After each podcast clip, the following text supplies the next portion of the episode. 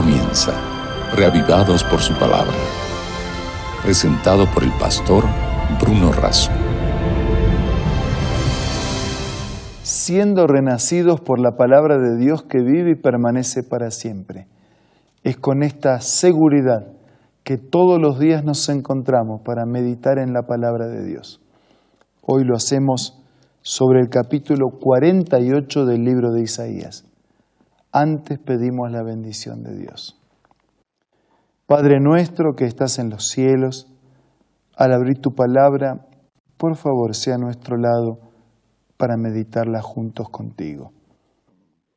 Te lo pido y te lo agradezco en el nombre de Jesús. Amén. En el capítulo 48 de Isaías nos encontramos con un llamado de urgencia. La actitud, la conducta, el comportamiento del pueblo no era el mejor.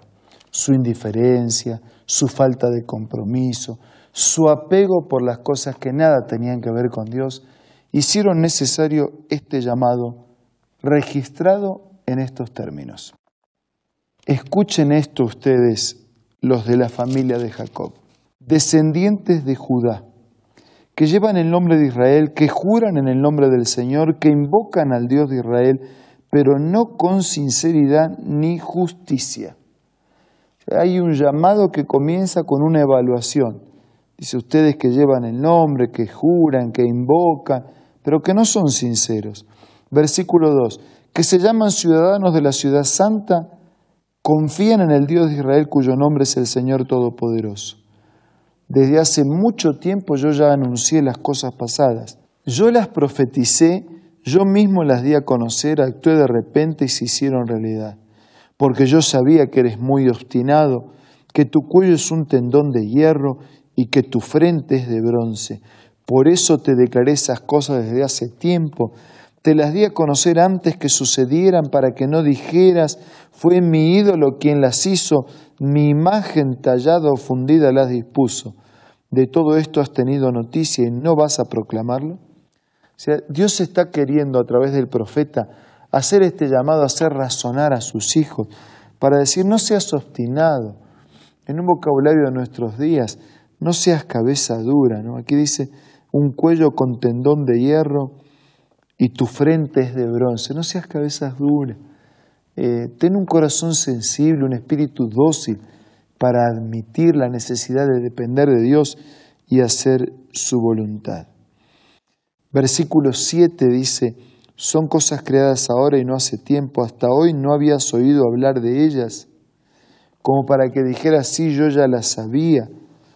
Versículo 9, por amor a mi nombre contengo mi ira, por causa de mi alabanza me refreno para no aniquilarte. O sea, Dios en su santidad, en su eternidad, frente a la fragilidad, a la indiferencia y a la pecaminosidad de una criatura que no le interesa vivir con el Creador, podría terminar con la vida si, el soplo de vida depende de Dios. Y nosotros encima jugamos, somos blasfemos, soberbios. Versículo 10, mira, te he refinado, pero no como a la plata, te he probado en el horno de la aflicción y lo he hecho por mí, por mí mismo. ¿Cómo puedo permitir que se me profane? No cederé mi gloria a ningún otro. La razón por la que Dios mantiene su paciencia es su amor. Es por Él, no es por nosotros. A veces nosotros pensamos que somos meritorios, ¿no? En nuestra soberbia nos enseguecemos y morimos. No, no es por nosotros, es por Él. No es por mi bondad, es por su bondad. No es por mis méritos, es por sus méritos.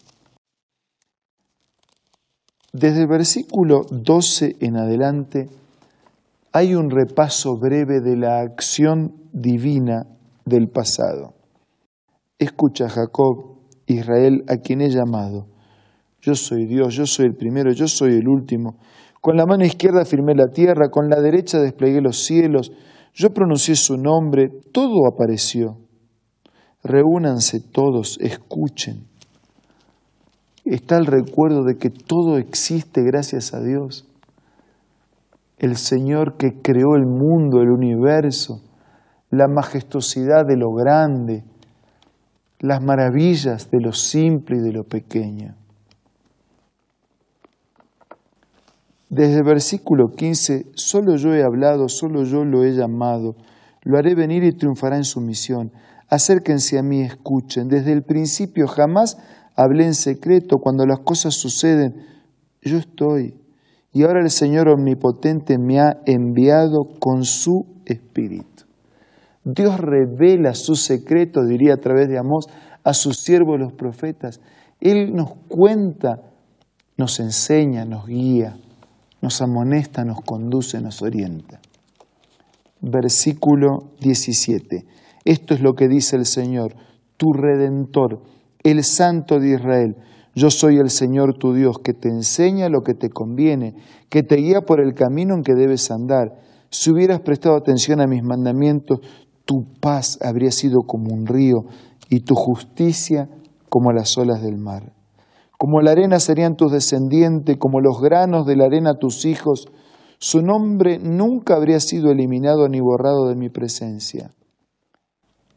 Versículo 20. Salgan de Babilonia, huyan de los caldeos, anuncien esto con gritos de alegría, háganlo saber, publíquenlo hasta en los confines de la tierra. El Señor ha redimido a su siervo cuando los guió a través de los desiertos no tuvieron sed. Hizo que de la roca brotara agua para ellos, partió la roca y manaron las aguas. No hay paz para el malvado, dice el Señor. Un capítulo lleno de maravillas y lleno de advertencias. No hay paz para el malvado, pero mucha paz tienen los que aman tu ley y no hay para ellos tropiezo. Oh, si hubieses mirado mis mandamientos, tu paz fuera como un río y tu justicia como las ondas del mar. No hay paz para los malos, hay un río de paz para los que quieren vivir haciendo la voluntad de Dios.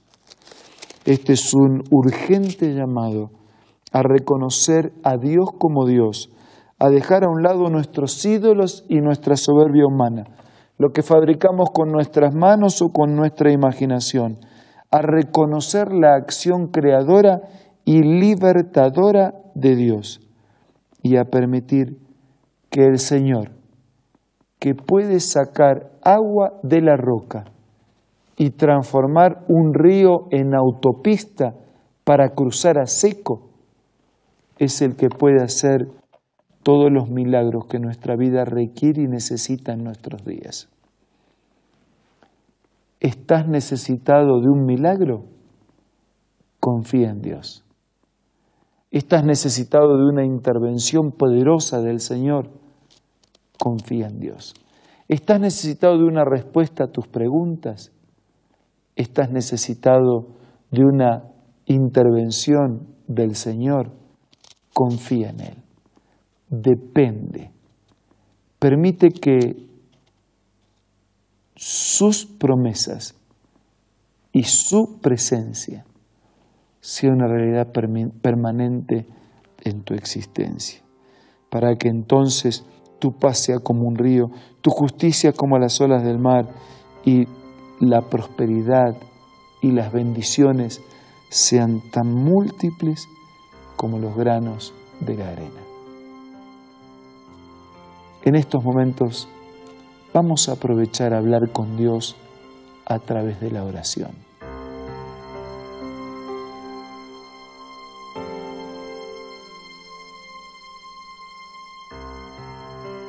Padre nuestro que estás en los cielos, te damos gracias por este llamado de urgencia, por este sonar de la emergencia, para que podamos percibir tu voz hablando a nuestros corazones y ponernos definitivamente de tu parte.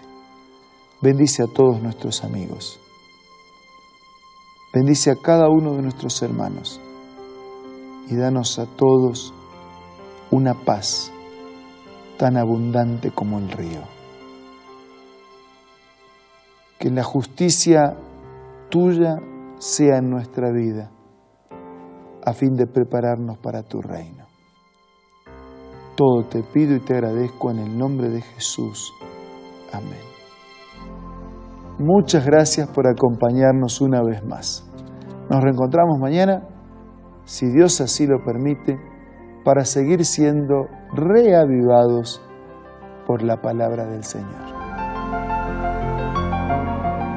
Esto fue Reavivados por su palabra, presentado por el pastor Bruno Razo.